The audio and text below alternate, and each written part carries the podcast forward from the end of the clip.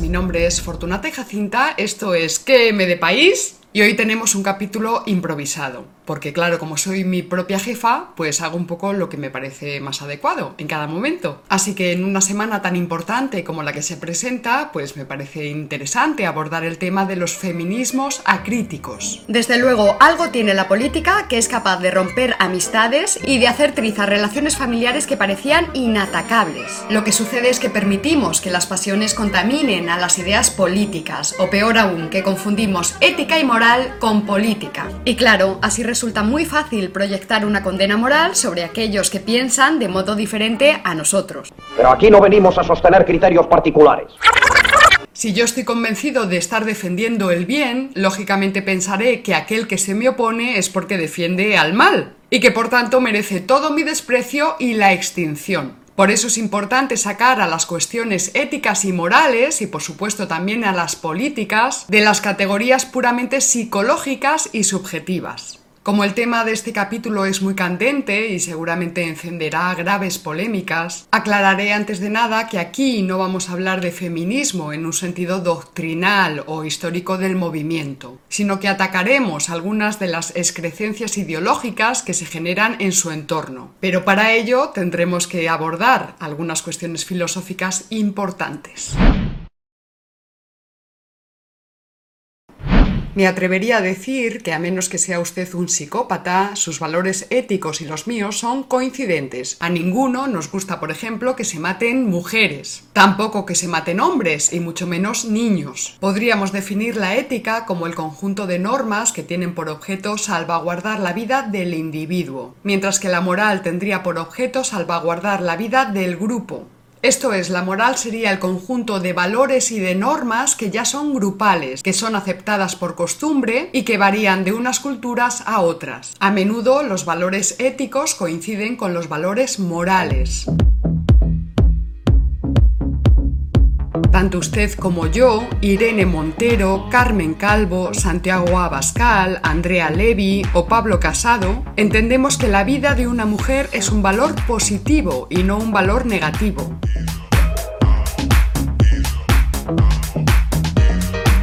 También entendemos que el asesinato de cualquier mujer en cualquier circunstancia es moralmente reprobable. Ahí ya entra la moral, que siempre es grupal.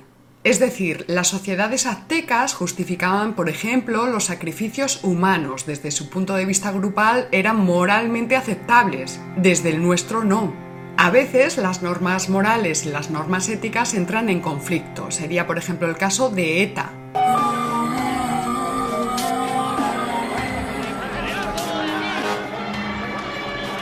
Para Otegui, por ejemplo, la preservación de la vida humana también es un valor ético. Pero dentro de su lucha política, lucha que en su momento fue armada, justificaba moralmente el asesinato y la extinción de ciertas vidas humanas. Ahora han aprendido que el método del separatismo catalán es infinitamente más eficaz y de momento han dejado de matar. Su corrupción moral, al igual que la de los secesionistas catalanes, es ya de otro orden. Now, before it's too late, help Catalonia, save Europe.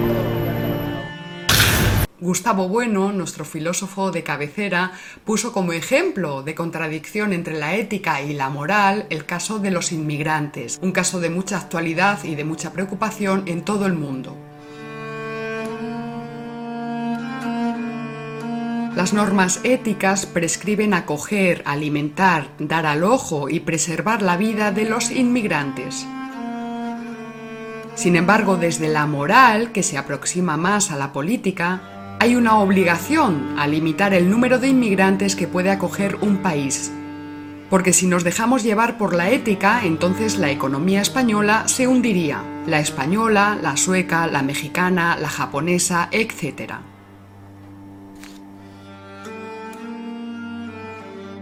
Y no podemos olvidar que se gobierna desde la política, no desde la ética, aunque evidentemente un gobernante no puede estar falto de ética. En nuestras sociedades occidentales entendemos que el asesinato de una mujer debe ser evitado en la medida de lo posible y que desde luego cuando se produce debe ser castigado duramente. Y ahí es ya donde entra la política.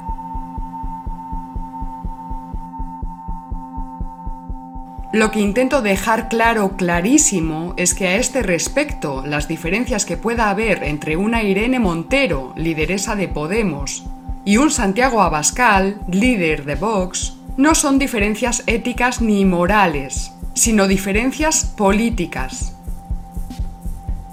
Irene Montero sostiene desde el convencimiento o desde la mala fe que solo las políticas de izquierdas logran avances sociales, cosa que tal señora afirma desde el izquierdismo más fundamentalista y simplón, amén de maniqueo.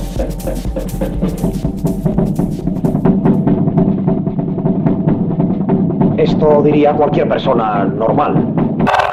Desde este canal constatamos, sin embargo, y cada día más, que las sociedades se desarrollan y se transforman de una forma orgánica, no a golpe de martillazo de unas presuntas derechas depredadoras y de unas supuestas izquierdas angelicales que vendrían a remediar todo el mal que las otras han hecho antes, o al revés. Ni las izquierdas son el mal absoluto, ni las derechas tampoco, eh, ni mucho menos son el bien per se, ninguna de las dos. Claro, esto debería ser de perogrullo, ¿verdad? Pero como vivimos en esta dictadura del maniqueísmo, pues parece que hay que advertirlo una vez y otra y otra. Para dejar clara nuestra postura y porque cada vez pues me preguntan más, les diré que las preocupaciones, los objetivos o las opiniones políticas de Fortunata y Jacinta son dos. Unidad territorial y defensa de la nación española, que quiere decir defensa de la nación como instancia de decisión política. Porque desde la Revolución Francesa los individuos, en tanto partes del todo social como ciudadanos, esas partes somos los ciudadanos, participamos de la soberanía nacional y lo hacemos de forma directa, no a través ya de estamentos o de nuestra condición social.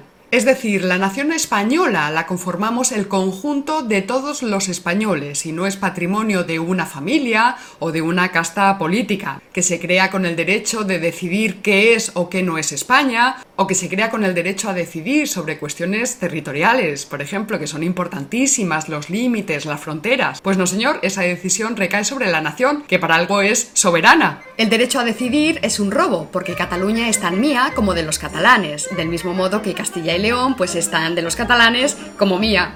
Si yo ganara este asunto, figúrate. Para resumir, nación política se opone a privilegio, porque nación significa igualdad isonómica ante la ley. La nación como soberana es un hallazgo de la izquierda y no de la derecha, aunque luego pues estas izquierdas se hayan, hayan perdido el norte. Bueno, el norte, el sur, el este y el oeste. ¿Y qué hacen los guardias? Según las opiniones políticas que acabamos de declarar, pues eh, si Fortunata y Jacinta vivieran en México, podrían ser etiquetadas tanto de derechas como de izquierdas, porque las izquierdas mexicanas se declaran sin ningún problema nacionalistas mexicanas. Si viviéramos en Italia, Francia o Portugal, estos objetivos que hemos declarado, los de unidad territorial y defensa de la nación española, tampoco servirían para etiquetarnos. En estos países, tanto las izquierdas como las derechas ¿Son patriotas? ¿Que está diciendo la verdad?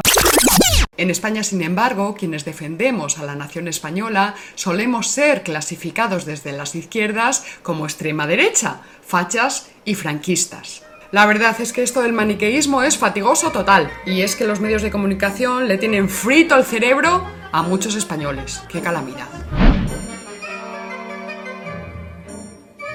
En otros capítulos ya hemos explicado que todos somos filósofos, porque todos necesitamos interpretar el mundo para hacernos compatibles con él, con la realidad. Así que no hay una filosofía, sino muchas, o por decirlo al modo aristotélico, filosofía se dice de muchas maneras. Sin embargo, hay algunas filosofías que han logrado sistematizarse, es decir, superar esa perspectiva particular, privada o subjetiva, el filósofo que hay en mí, para alcanzar una perspectiva más amplia, este tipo de filósofos no se limitan a opinar, sino que crean sistemas de razonamiento. Razonan de forma sistematizada. Una de estas sistematizaciones fue la que logró Platón, al que reconocemos como el padre de la filosofía en sentido académico. Pero ojo, no hay que confundir filosofía académica con filosofía universitaria. Filosofía académica viene de la academia que fundó Platón y que se encuentra en los antípodas de la filosofía que se imparte en las universidades de todo Occidente salvo honrosas excepciones. Platón mandó inscribir en el frontispicio de su academia el siguiente lema, que no entre aquí quien no sepa geometría. Lo explicamos brevemente. La tradición que inauguró Platón fue la de una filosofía en sentido estricto. Esto quiere decir en sentido riguroso, una filosofía que tiene un proceder racionalista y crítico. Esta filosofía dialéctica tenía dos objetivos principales, que de forma bochornosamente simplificada, y que me perdone Platón, pues son estos. Por un lado, atacar a las ideologías, la demagogia, los sofismas, los mitos oscurantistas, las supersticiones, los prejuicios, las indefiniciones, etc. Y por otro lado, analizar las ideas, la tarea de la filosofía es el análisis de las ideas, ideas como identidad, esencia, causa, todo, parte, finito, infinito, democracia, libertad, paz, autodeterminación, cultura, nación, etc.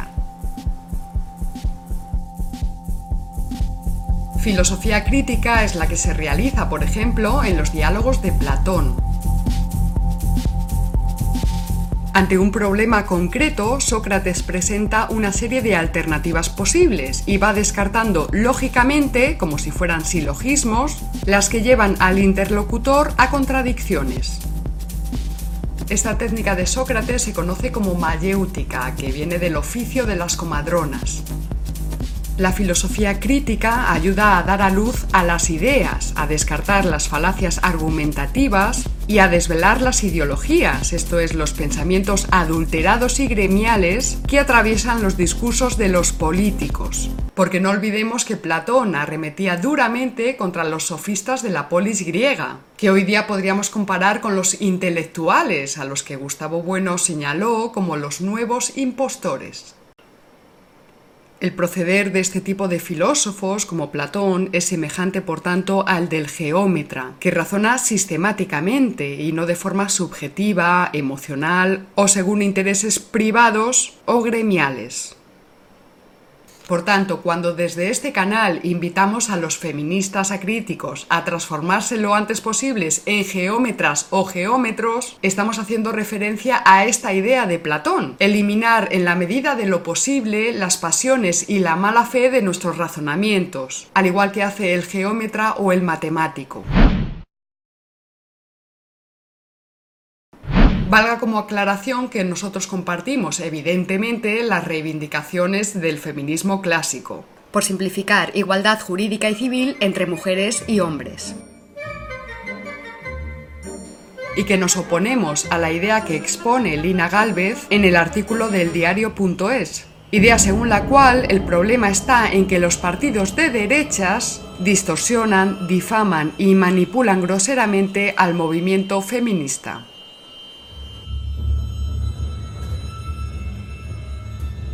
Querida Lina, el problema me temo que es bastante más complicado que eso. El movimiento feminista no es unitario, ni teóricamente puro, nada lo es, tampoco lo fue el marxismo ni el cristianismo, sino que en nombre del feminismo se dicen y se hacen muchas cosas, algunas muy nobles, otras nefastas.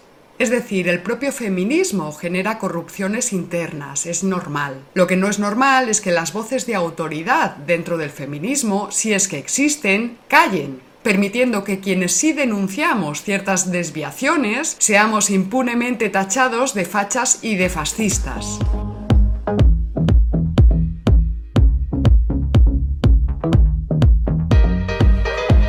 Lo verdaderamente deseable, sano y productivo a nivel social, legislativo y político sería que estas voces de autoridad, si es que existen, insisto, fueran las primeras en denunciar públicamente las aberraciones ideológicas que se dicen y se hacen en nombre del feminismo. El argumento del diario.es es más o menos el siguiente. Si las derechas critican al feminismo es porque mienten, o bien porque lo que desean de verdad, aunque estas derechas no se atrevan a decirlo, son políticas que vayan en contra de la mujer, para perpetuar la desigualdad que provocan sus rebajas fiscales, los privilegios a los bancos y a las grandes empresas, las reformas laborales que dejan a las y los trabajadores sin capacidad de negociación, haciendo el empleo incompatible con el cuidado y con la vida. O sea que si yo misma critico algunos de los discursos que se dicen en nombre del feminismo es porque voy en contra de las mujeres. O porque soy una pobre ingenua que no me entero de la misa a la media. O porque soy de extrema derecha. O extrema extrema derecha.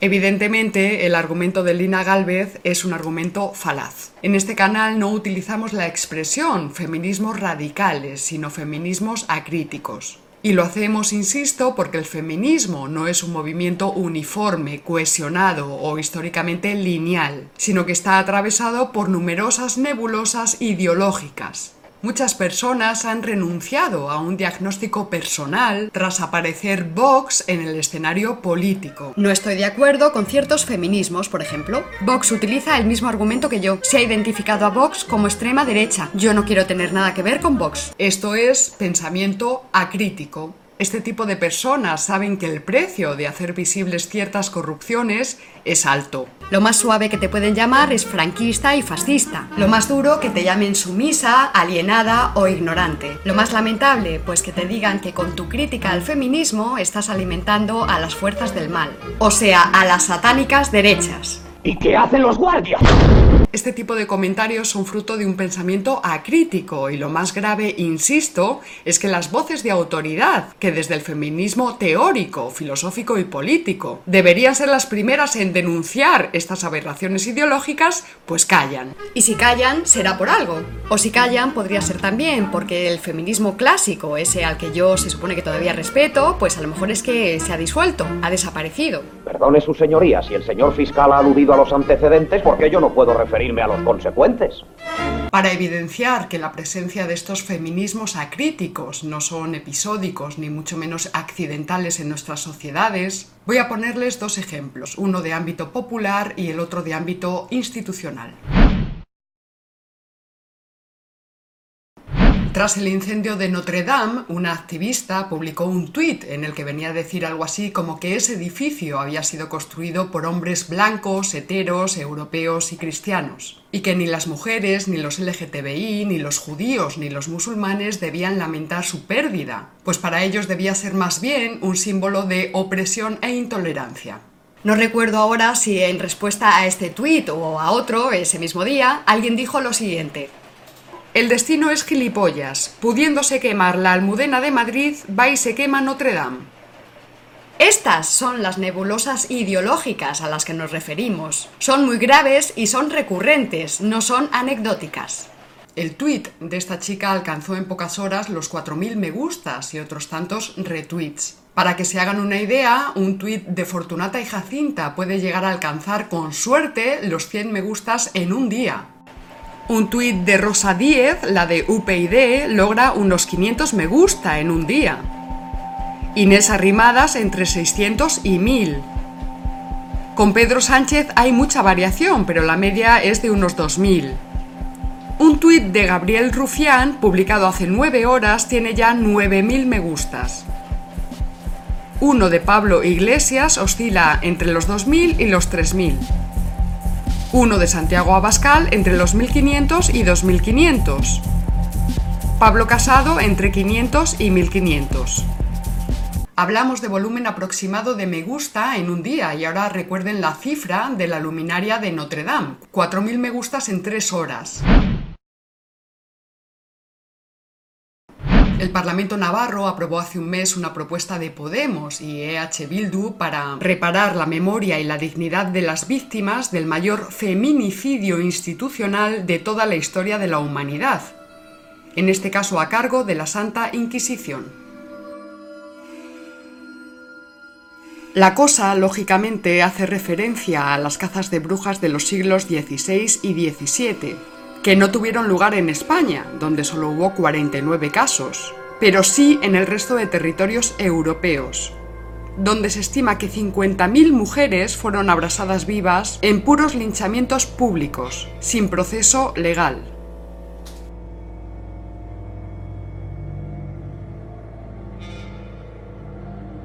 No me voy a extender en este asunto porque espero que hayan visto ustedes el capítulo que Fortunata y Jacinta dedicó a la Inquisición española. Solo quiero señalar que este es un ejemplo claro de vergonzoso oportunismo político, sostenido desde un estado de opinión aceptado acríticamente. la reaccionaria España y los curas cometieron el mayor feminicidio de la historia. Que un grupo de niñas bobas se disfracen de vacas lecheras para denunciar que ordeñar a las vacas es una práctica machista me parece algo anecdótico. Que dos partidos políticos pagados con el dinero de todos los españoles, representados en nuestras instituciones, y que cuentan con millones de votantes abanderen este tipo de acciones políticas, es grave de narices y lo hacen en nombre del feminismo.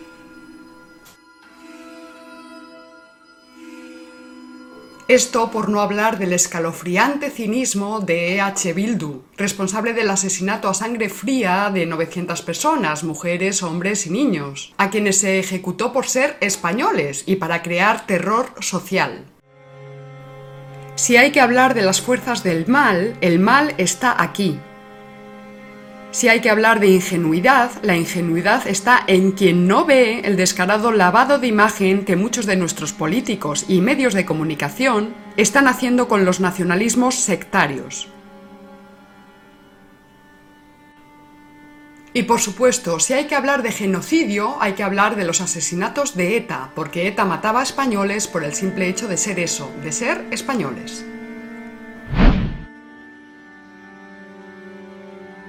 La propaganda ha logrado establecer una relación directa entre ser de extrema derecha y defender la unidad territorial, a la nación española o denunciar a estos feminismos acríticos. Y lo más lamentable y triste y patético y terrible es que hay muchísima gente que no ve este sectarismo maniqueo, ni este egoísmo insuperable, la idiotez paralizante, el simplismo vergonzoso y la decadencia imparable. Pero aquí no venimos a sostener criterios particulares sino defender a la sociedad.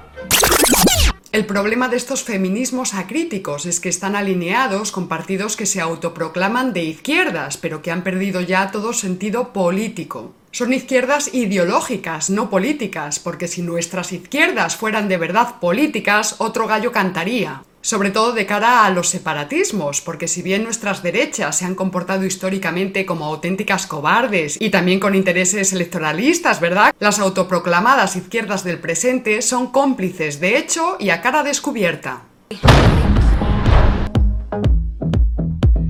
Gustavo Bueno decía que una gota de agua puede parecer una cosa trivial a simple vista, pero que cuando uno la observa desde un microscopio es capaz de percibir su extraordinaria complejidad.